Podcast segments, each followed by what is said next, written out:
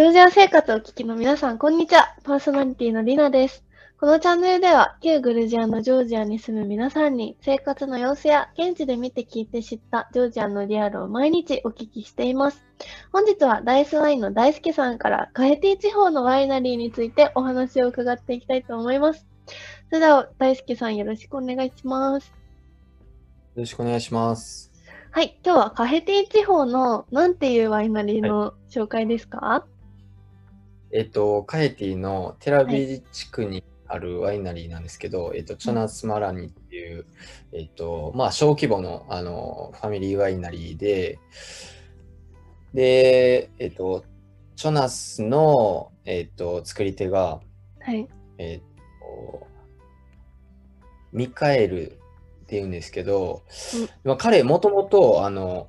アーティストというか、あの、歌手でもあり、あの、演奏家でもあるっていう。あの、ところで、まあ、もともとその、すごい、ジョージアの中でも有名な方ではあったんですけど、うーん。あ本当にその、なんていうんですかね、あの、いいものをしっかりこう、後世につなぐために、あの、したいっていうところで、まあそういう、えっ、と、音楽活動というか、アーティスト活動っていうのを、まあ一旦退いて、まあ今はもう本当に、あの、カイティアンスタイルのナチュラルワインを、あの、かまされてるっていう感じなんですよね。うーん。ちょっと面白い経歴ですね。そうですね。だから本当になんか音楽家が、はい。まあワインになんか出てるような、あうの、感覚っていうか、なんかセンスみたいなのがあって、うんうん。まあ、一概にこう、ジョージアワインっていうだけではなくて、なんていうんですかね、結構、重みがあるワイン、まあ、カヘティアンスタイルなんで、割と、あの、しっかり、タンニンがあって、はい。あの、アンバーのスタイルっていうのが一般的ではあるんですけど、まあ、はい。その中でも結構、あの、一つ一つのこう品種の特徴をうまく出されてるワイナリーでもあって。すごいコクがあったりだとか、華やかな、あの香りとか。が出てたりだとかで、まあ一概にその、なんていうんですかね、有名な方だから有名になったっていうわけではなくて、まあワインとしてもしっかりポテンシャルを発揮されてたりだとか、すごいこうこだわりやられてるあの作り手さんで、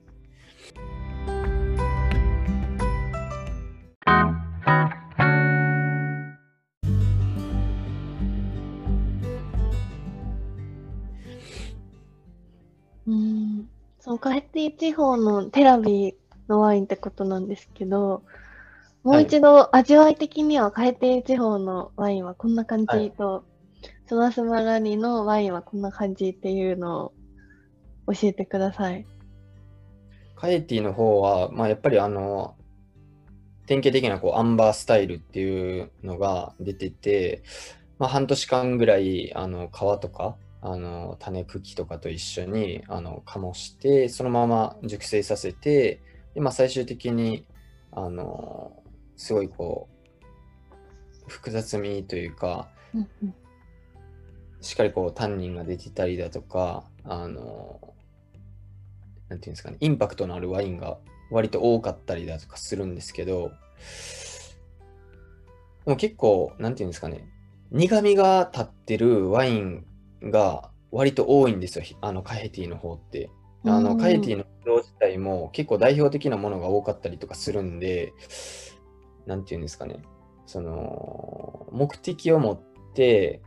意図して、あの、醸したりとかしない限りは、すっごい表面的というか、まあ、どこのワインを飲んでもあまり変わりがないっていうような感じで、うん。まあ、品種自体もすごい多かったりとか、あの、ブドウの栽培自体も割と、ブドウのポテンシャルが高いんで、あの、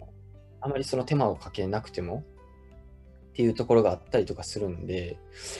まあそれを、なんていうんですかね、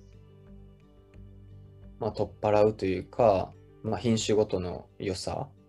あとはその香りの開き方みたいなのを割とこう意識されてて、あの、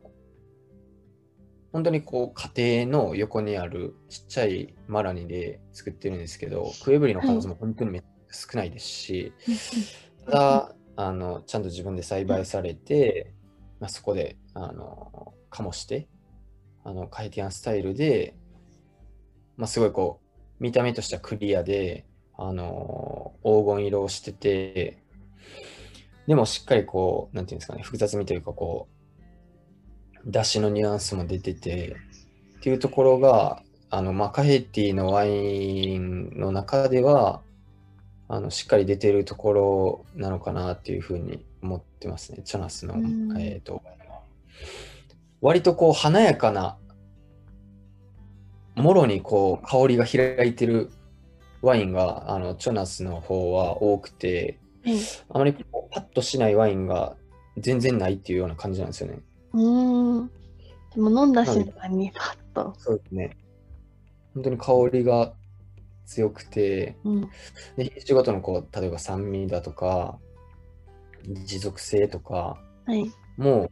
あのしっかりこう残されててあまりその綺麗なワインっていう感じでもなくてすごいこう泥臭いというか土っぽさだけが出てるような感じでもなくて本当にその中間を取られてるようなあの醸し方をされてて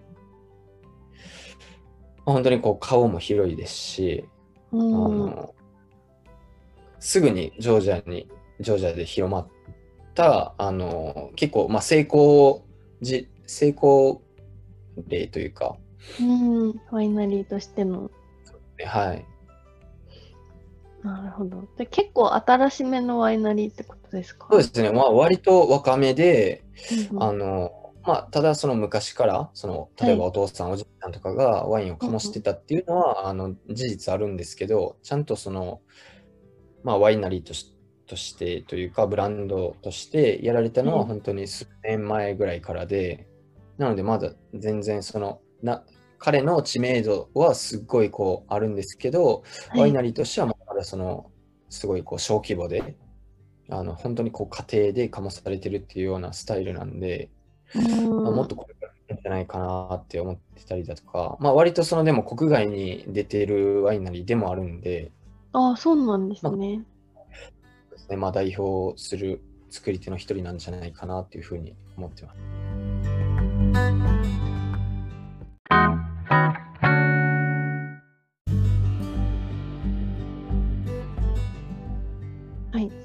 はい、ありがとうございます。ジョージアを代表するワイナリーの一つということで、カヘティン地方もがもう一番こうワインで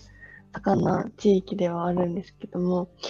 実はですね、私もそこのワイナリーのワイン飲んだことあるんですけど、大好きさん、じゃあこれから今後そのワイナリーをこう日本に広めようみたいな活動を進める予定ですか？そうですね。まあ、あの、数は多くはないんですけど、あの、まあ、絶対面白いって思われるワインというか、まあ、作り手の一人だと思ってるんで、うん、まあ、あの、本当に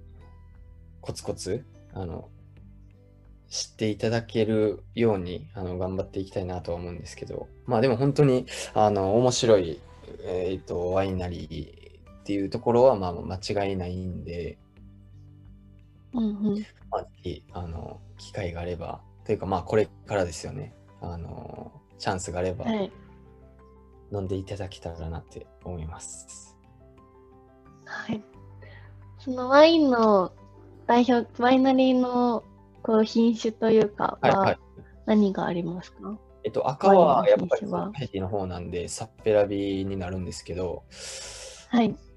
パンチが本当に全然違うんですよね、この、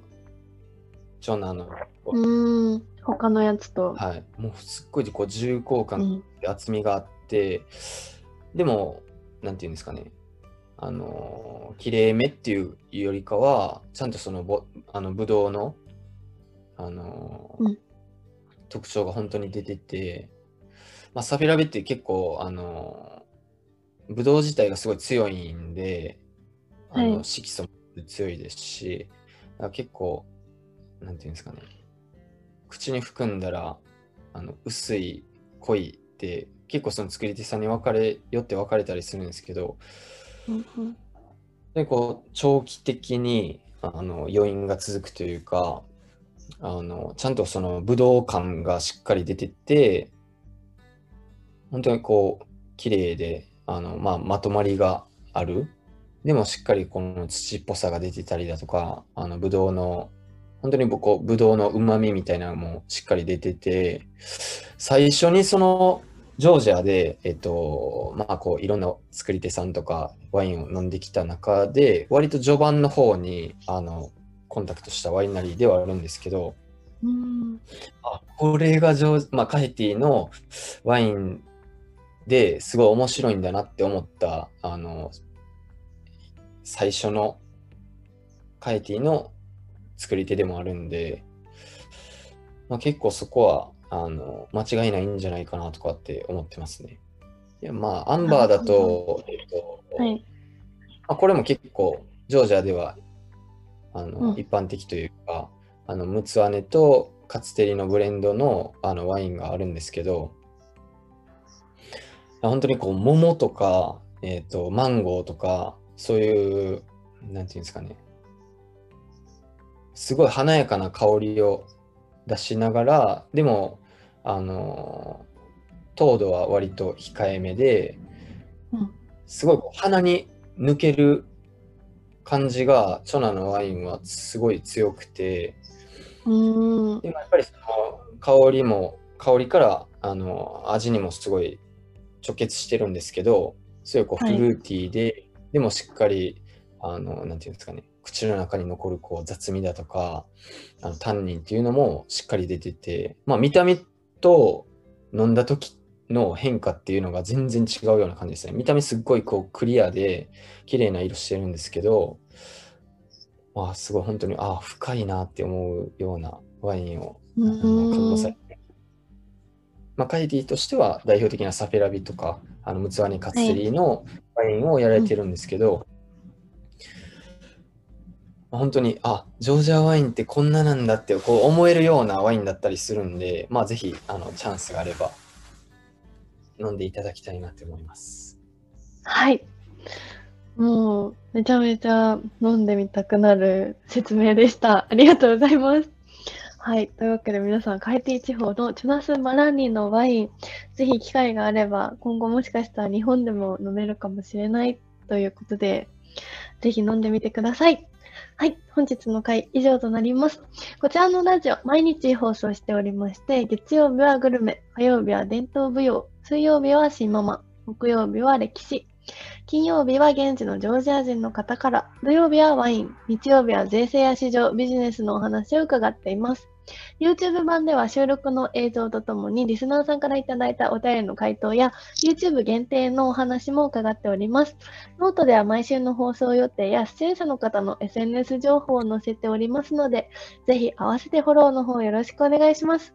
それでは皆さんまた次回お会いしましょう。ありがとうございました。バイバイ。